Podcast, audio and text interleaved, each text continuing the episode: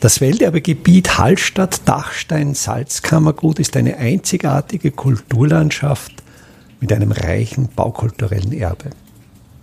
Mein Name ist Friedrich Idam und ich stelle Ihnen in jeder Episode einen neuen Aspekt unseres Welterbes vor.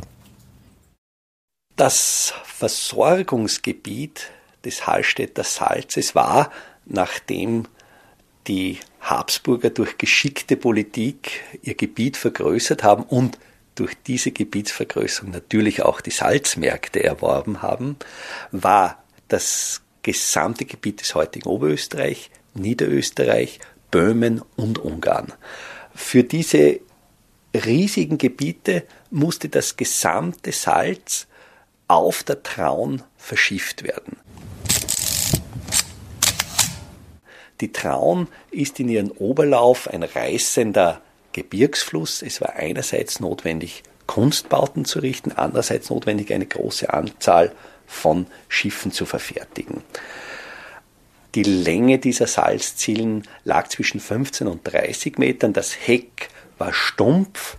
Der Bug hob sich aus dem Wasser und lief spitz zum sogenannten Kranzling zusammen noch 1866, also kurz vor der Fertigstellung der Salzkammergutbahn, waren noch 118 Zillen am Hallstätter und Traunsee in Einsatz.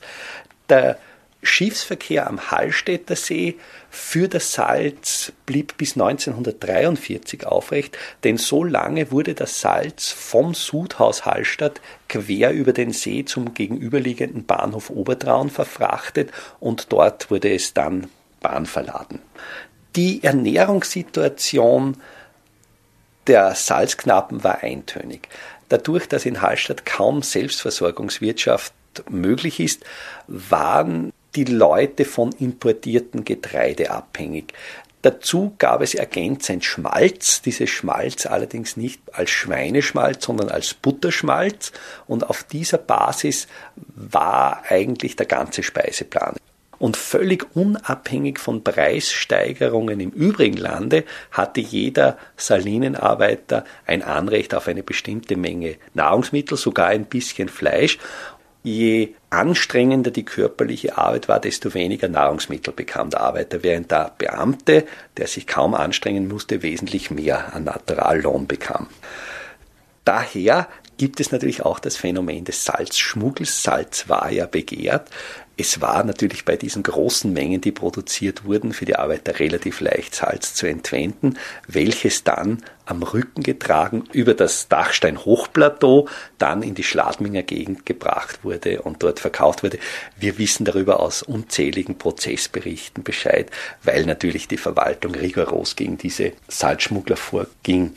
Ein interessantes Phänomen der Frauenarbeit kennen wir von den Kerntragweibern. Kern, das ist dieses kristallin rein vorkommende Salz und dieses Salz wurde noch in der Mitte des 19. Jahrhunderts hauptsächlich von Frauen am Rücken vom 500 Meter höher gelegenen Salzberg bis ins Tal transportiert. Und hier treffen auch sehr konträre Welten aufeinander. Einerseits diese Kerntragweiber, die noch genau die Technik verwenden, die bereits in der Bronzezeit üblich war.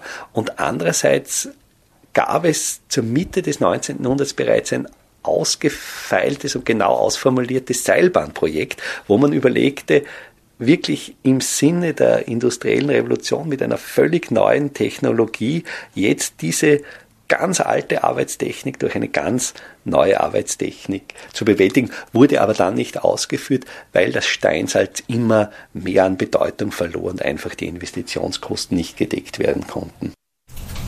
Welterbe Hallstatt erscheint alle 14 Tage neu.